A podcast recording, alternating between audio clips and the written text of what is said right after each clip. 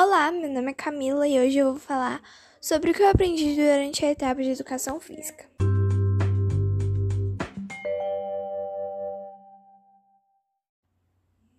Durante a etapa de educação física, eu aprendi sobre o que é o MC e para que ele serve. Bom, o MC é o índice de massa corporal e serve para medir se alguém está no peso ideal ou não.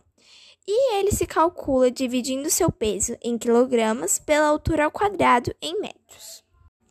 Dessa forma, você pode saber se você está no seu peso ideal, abaixo ou acima dele, se policiando para que não tenha nenhuma doença. Espero que tenham gostado e até a próxima!